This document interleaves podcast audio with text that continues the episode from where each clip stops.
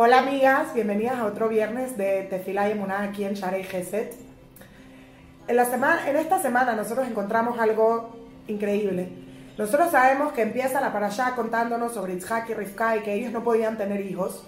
Y luego viene la Torah y nos dice que Rivka quedó embarazada y menciona el pasú que está escrito que Dios escuchó las tefilot de Itzhak.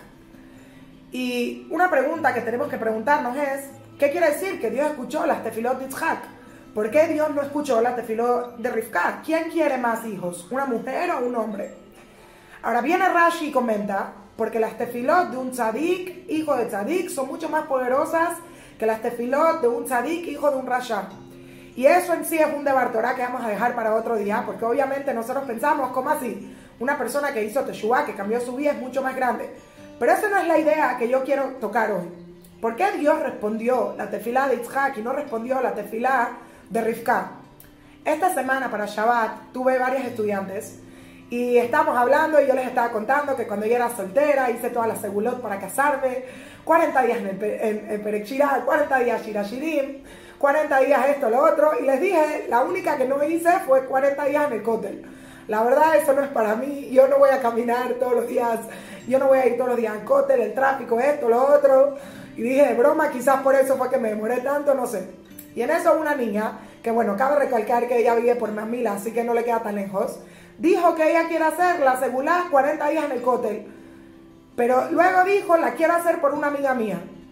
Y yo la vi, esta, esta niña tiene ya varios años, y le dije, wow, ¿de verdad vas a hacer ese esfuerzo de ir hasta el cótel 40 días por otra persona? Yo pensaría 100% que lo querrías hacer por ti. Eh, digo, tú también quieres casarte, todo lo demás. Y la verdad me impresionó, me impresionó mucho que ella estuviera dispuesta a hacer este esfuerzo físico, es un esfuerzo, es cansado, eh, tienes que estar siempre en Shabbat cerca de allá para poder ir es un gran esfuerzo y me impresionó mucho que estuviera dispuesta a comprometerse 40 días a hacer esto por otra persona. Y luego ella me dijo, pero ¿acaso no vale mucho más y Dios no te contesta a ti primero si tú lo haces por otra persona? De hecho, hace dos parashiot nosotros encontramos que cuando Sarai y Abraham fueron donde Abimelech y el ángel golpeó a Abimelech porque Abimelech casi estuvo con Abraham y luego Abraham rezó para que Dios curara a Abimelech. Dice ahí la Torá que por qué Hashem le mandó hijos a Sarah, porque Abraham rezó por Abimelech y cuando una persona reza por otra, si alguna vez querían saber cuál es la fuente de esta, es ese, ese pasuk, dice la Torá, ¿por qué Dios puso yuxtapuesto el hecho de que Hashem recordó a Sarah y que Abraham rezó por Abimelech? Porque cuando una persona reza por otra, por una necesidad que él mismo tiene, Dios se la da a él primero. Y eso es lo que nos enseña. Y nosotros vemos alrededor del mundo tantas instancias en que las personas hacen chidujim entre personas que tienen la misma carencia. Yo necesito hijos, tú necesitas hijos, tú reza por mí, yo necesito casarme, tú necesitas... Pero ¿acaso es verdad? ¿Acaso en verdad funciona? ¿Qué quiere decir que si una persona reza por otra, Dios me responde a mí primero? ¿Qué? ¿Acaso si lo hago en mente para que me respondan a mí primero, también va a funcionar? Suena un poco egoísta. No estoy rezando por ti porque estoy rezando por ti Estoy rezando por ti porque en verdad yo lo quiero ganar. Pero la pregunta es, ¿qué significa siquiera rezar? ¿Qué significa rezar por otro? Todos los días, la mayoría de nosotros rezamos por tantas personas, tenemos todas nuestras listas de la gente que decimos Teimim, Perekrira, todo lo demás, Refuash, todo lo demás. Pero ¿acaso esas personas son para nosotros más que un nombre? ¿Acaso paramos por un momento para ver la necesidad de esta persona? Yo me acuerdo la primera vez que sentí que en verdad recé por alguien. Era cuando los tres soldados, hace muchos, muchos años, estaban siendo secuestrados. Gilad Chalí, no sé quién se acuerda. Y me acuerdo que era Tisha Y yo la verdad no soy una persona muy emocional. Y bueno, yo quería llorar, pero ¿cómo voy a llorar? Yo no, no siento mucho, no soy una persona, yo soy una persona un poco más piedra. Eso fue todo hasta que no tenía hijos, después aprendí a llorar, ahora lloro todo el tiempo, pero antes nunca lloraba. Y me acuerdo que estaba pensando en Tisha B'Av y hice la relación de la metáfora en que nosotros estamos lejos de Dios, como Gilad Shalit estaba lejos de su mamá. Me puse a pensar por un minuto y dije, wow, la mamá de Gilad todos los días va a su cuarto y ve su cama vacía y la cama siempre está hecha y nunca nadie la desordena.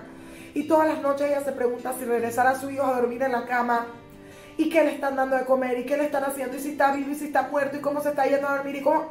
Y empecé a preguntar y dije, wow, así mismo Dios siente por nosotros. ¿Qué pasa con sus hijos? Estamos en el exilio, ¿cómo nos va?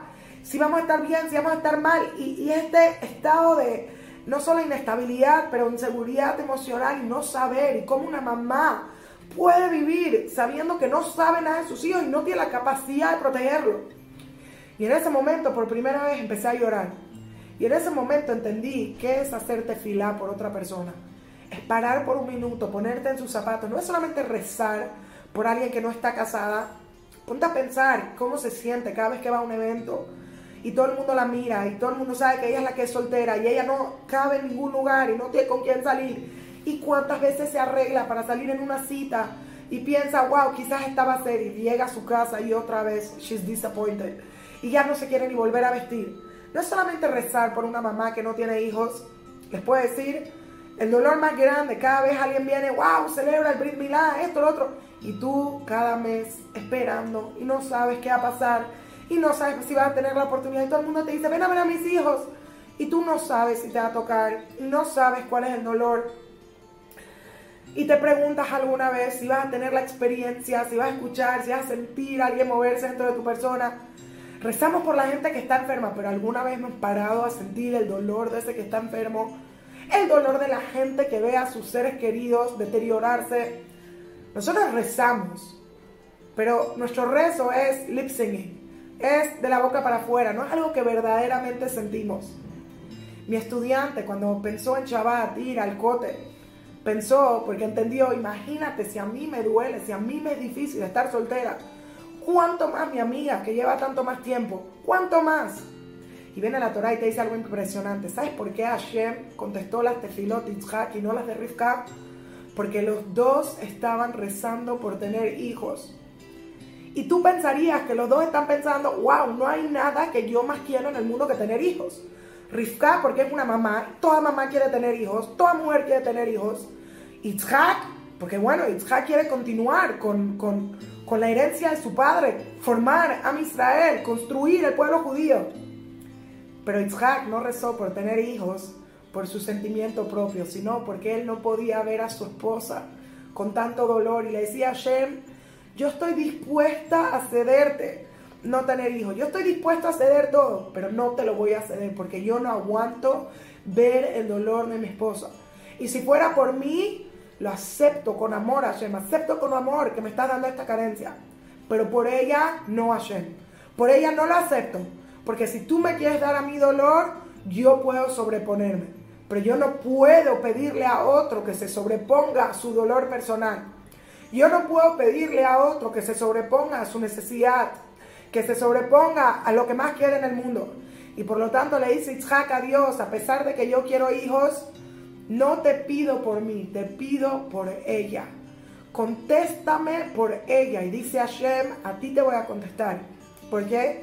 Porque tener la capacidad de dejar a un lado tu deseo, tu necesidad, cuando tus intenciones son puras igual, y ver la necesidad del otro, eso se necesita ir en contra de toda la naturaleza.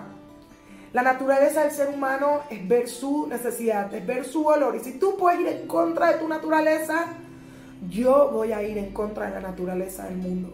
Yo voy a ir en contra de mi naturaleza, mi naturaleza. Como dice la Torah, Ma'adir al Midotav, Ma'adirim al. Si tú pasas por encima de ti, yo paso también por encima. Y ese es el secreto, rezar uno por el otro.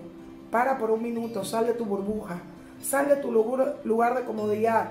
Sal de tu propio dolor y mira que hay otra gente que también tiene. Y hay otra gente que también le falta. Y quizás si cada uno de nosotros pudiera hacer esto por el otro, tendríamos un mundo mucho más completo, un mundo mucho más feliz.